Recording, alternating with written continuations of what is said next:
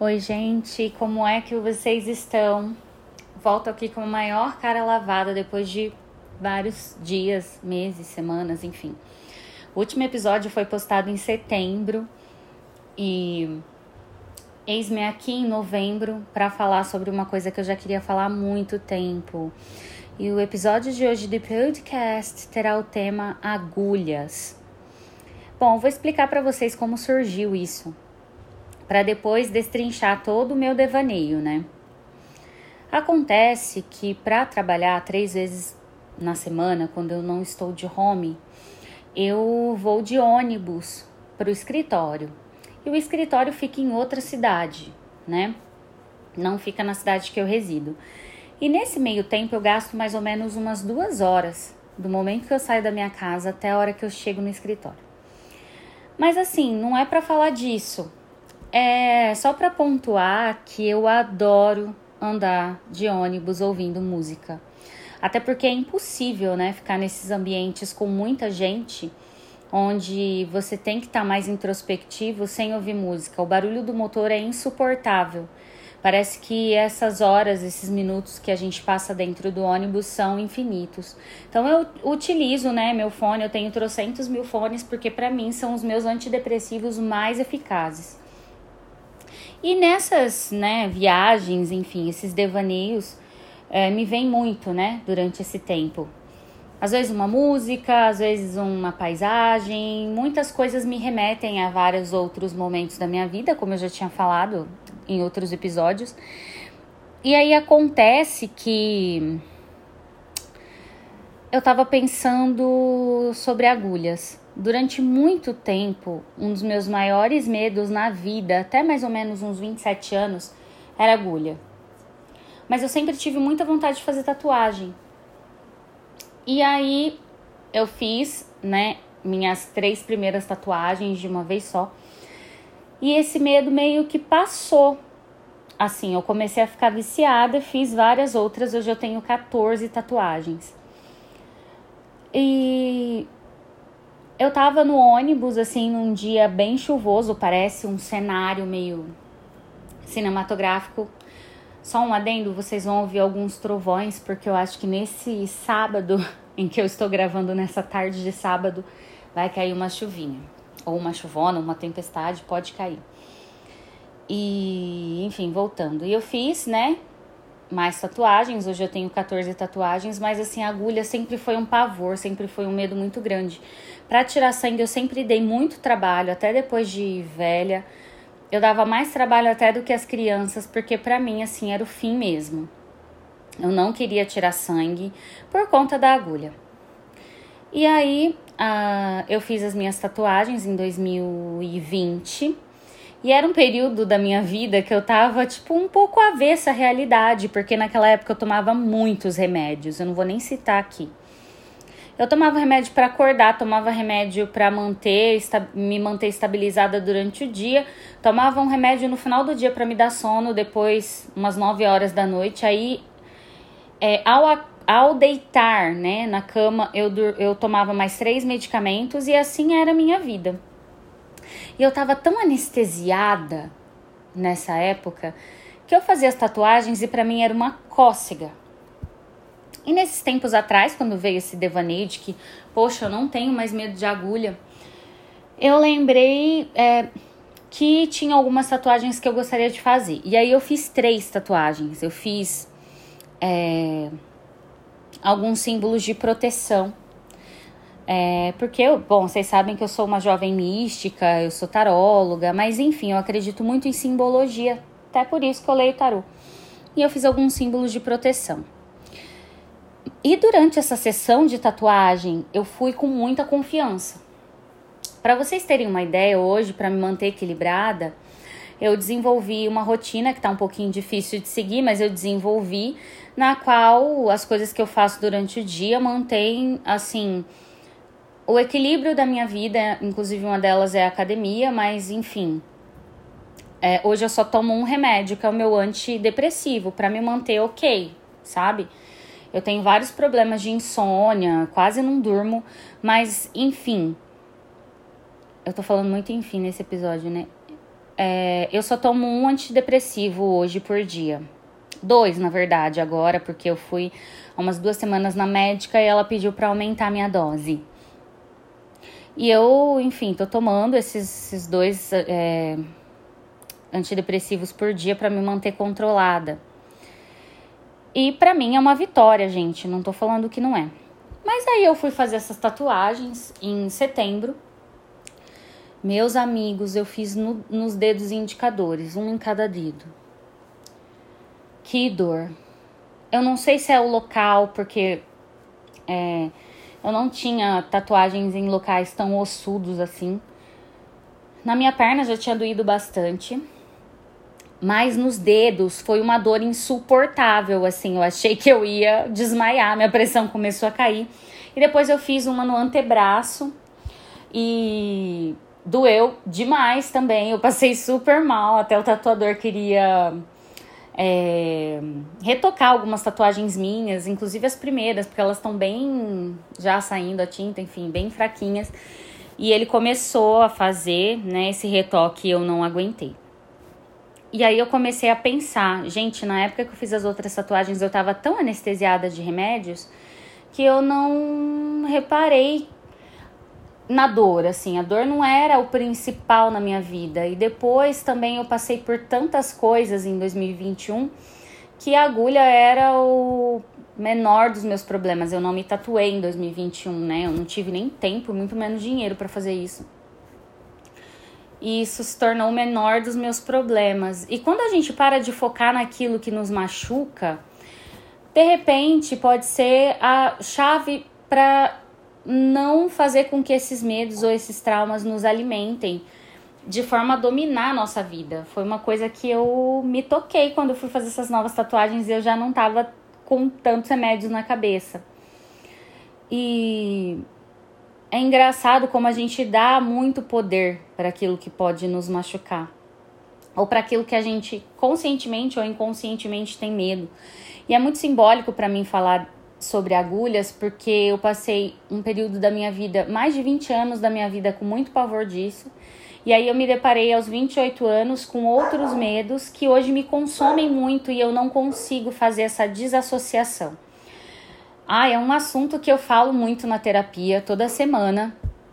Né? Eu voltei para o meu antigo psicólogo, graças a Deus, que já sabe toda a história, eu não preciso ficar com rodeios, nem voltando, nem revivendo coisas que me doem.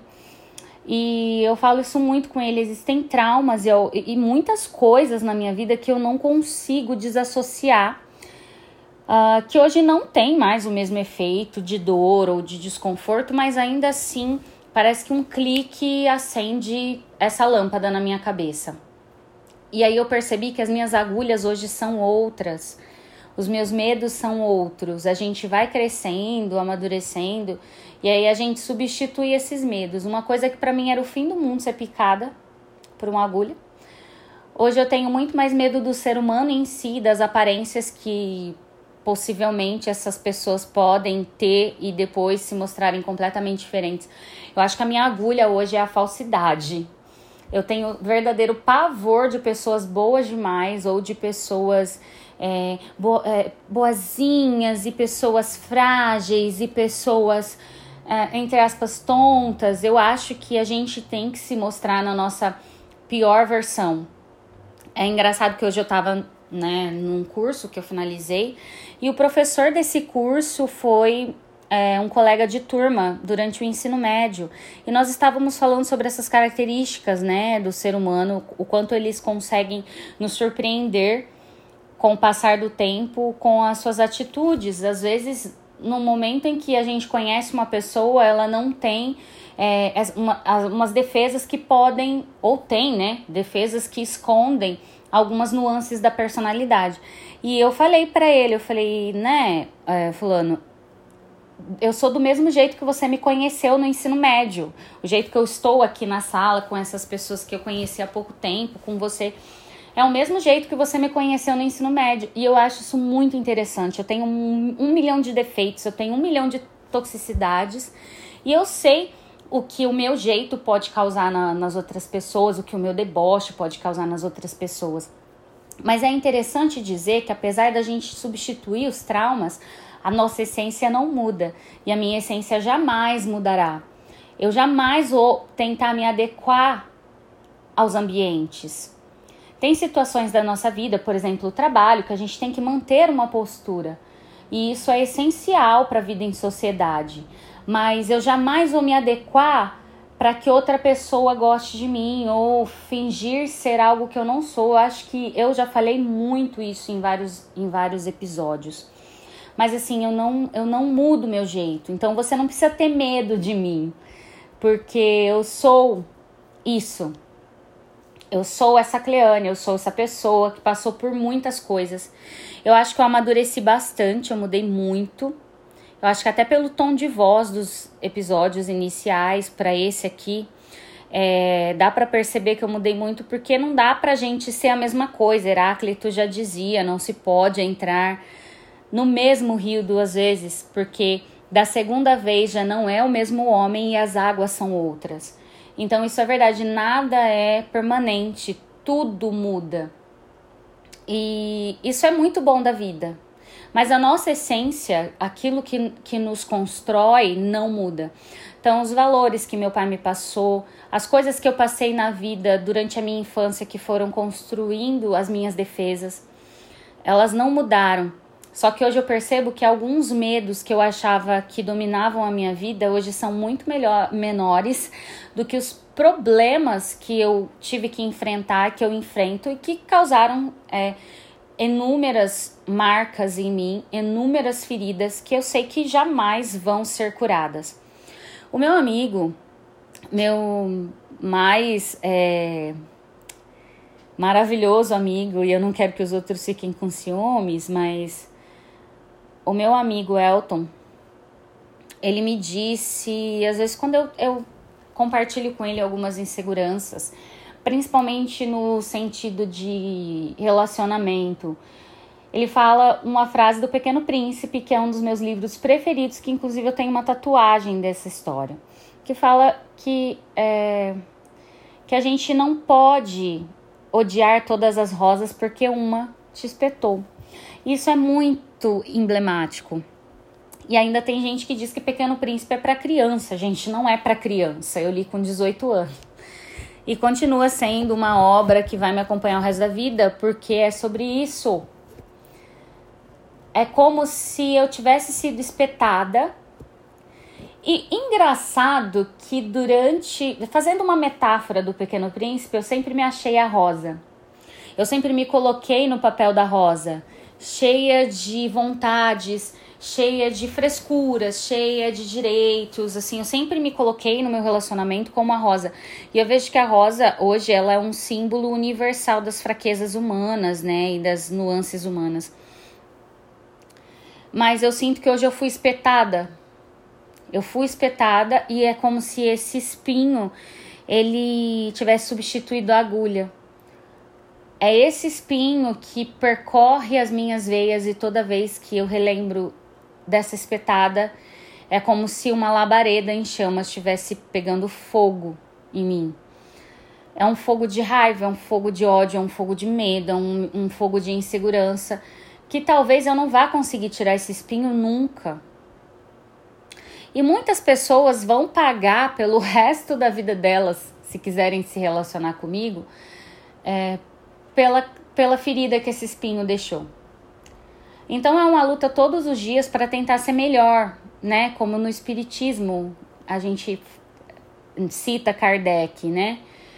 Hoje melhor do que ontem, amanhã melhor do que hoje. É uma luta diária para que esse espinho não doa. E aí muita gente fala: "Nossa, mas com a experiência, com o amadurecimento isso fica melhor". Eu acho que a gente vai acumulando esses espinhos.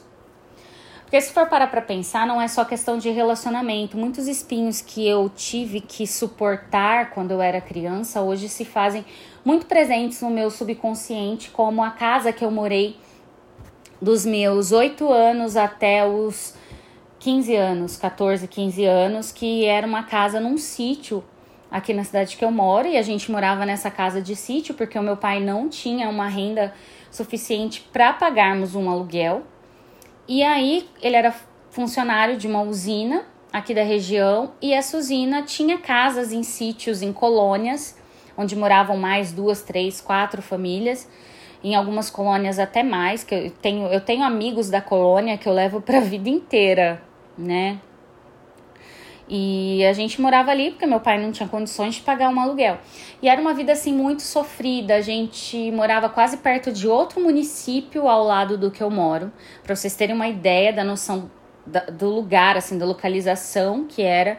Então a gente a gente estava quase em outra cidade e às vezes eu e minha mãe a gente queria comer um pão, tinha que pagar uma conta, fazer qualquer coisa no centro da cidade ou na cidade a gente tinha que ir a pé passava por caminhão, passava em estrada, eu me sentia muito humilhada quando eu era pequena, porque eu ficava pensando assim, nossa, o que, que as pessoas devem estar imaginando assim, uma mulher e uma criança numa estrada dessa andando a pé.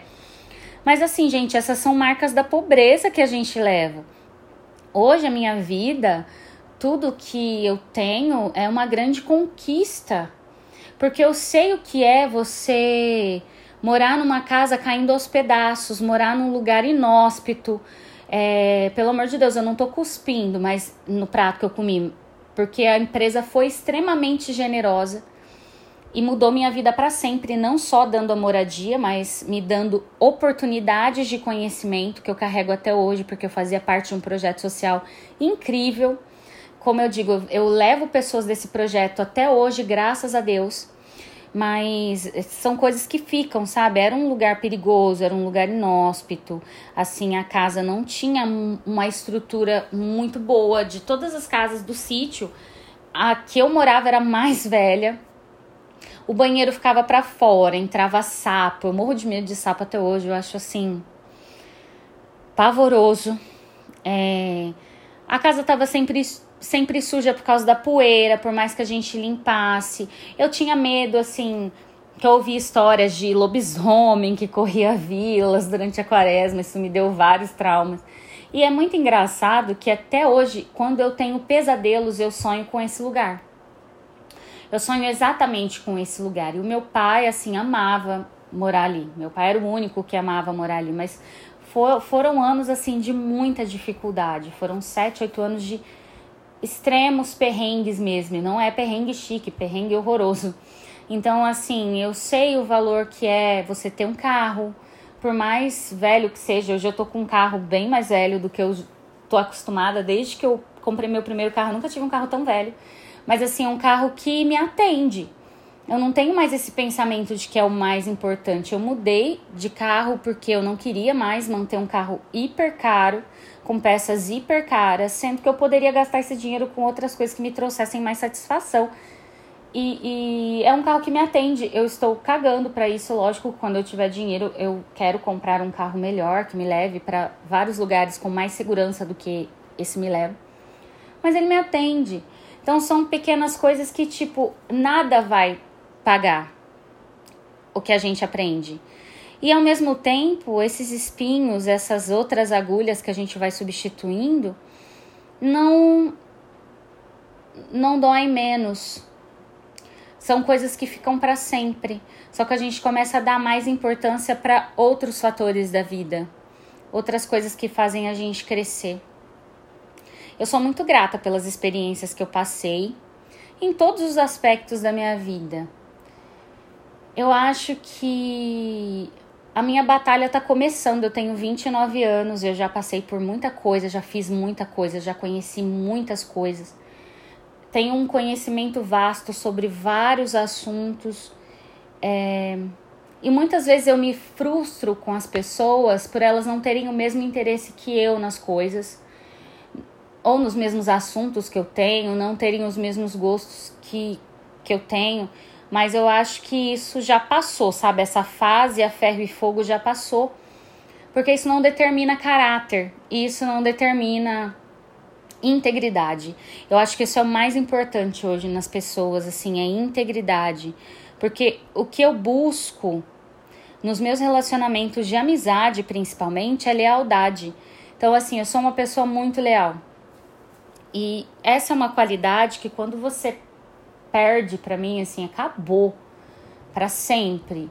Eu ainda não tô evoluída o suficiente para. Ah, precisa perdoar as coisas, né? Eu não perdoo. Quem perdoa é Jesus Cristo.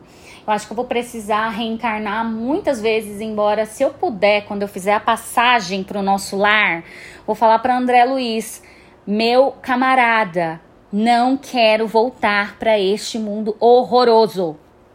Me manda para Saturno. É, Saturno eu não vou, né? Enfim, se for verídico o que, a, o que alguns espíritas dizem, é um, um lugar muito evoluído, né? Talvez eu não esteja merecedora de um lugar ao lado de Mozart, por exemplo, que parece que está lá, mas enfim. É o que dizem alguns espíritas, tá? Isso não está em nenhuma teoria espírita confiável concreta, só para deixar claro aqui. E é, eu não queria voltar, mas eu ainda não tenho isso. E eu acho que eu nunca vou conseguir, apesar de eu estar evoluindo muito a cada dia em todos os aspectos, eu não sou capaz de disfarçar o meu ódio, o meu ranço por quem não merece o meu respeito. E o engraçado é que hoje eu convivo num ambiente onde é tudo muito saudável, as pessoas são muito saudáveis. Eu estou tendo novas experiências que estão melhorando um pouco assim minha bateria social, embora ela acabe muito rápido. Chega um determinado momento assim que eu não consigo mais conviver nem com quem eu amo muito. Então, é, ainda é uma, um problema. Minha bateria social vai ter que ser trocada na próxima encarnação. Só que aí eu tô falando de agulhas, gente, como uma metáfora, obviamente, muita gente já entendeu. Só que são essas picadinhas que vão mudando a nossa vida e vão trazendo aspectos melhores e modificando o que é necessário. Então não tenha medo de encarar as suas agulhas e de substituir as suas agulhas. Quando a gente é pequenininho, tudo tem um peso maior. E a gente não precisa colocar tanto peso naquilo que nos amedronta e nos destrói. É isso que eu queria deixar para vocês. Então, se vocês quiserem, né, continuar falando comigo sobre esse assunto, entrem no meu Instagram, meu IG é underline Barros. E até o próximo episódio. Adorei falar sobre isso e espero que vocês gostem. Até a próxima!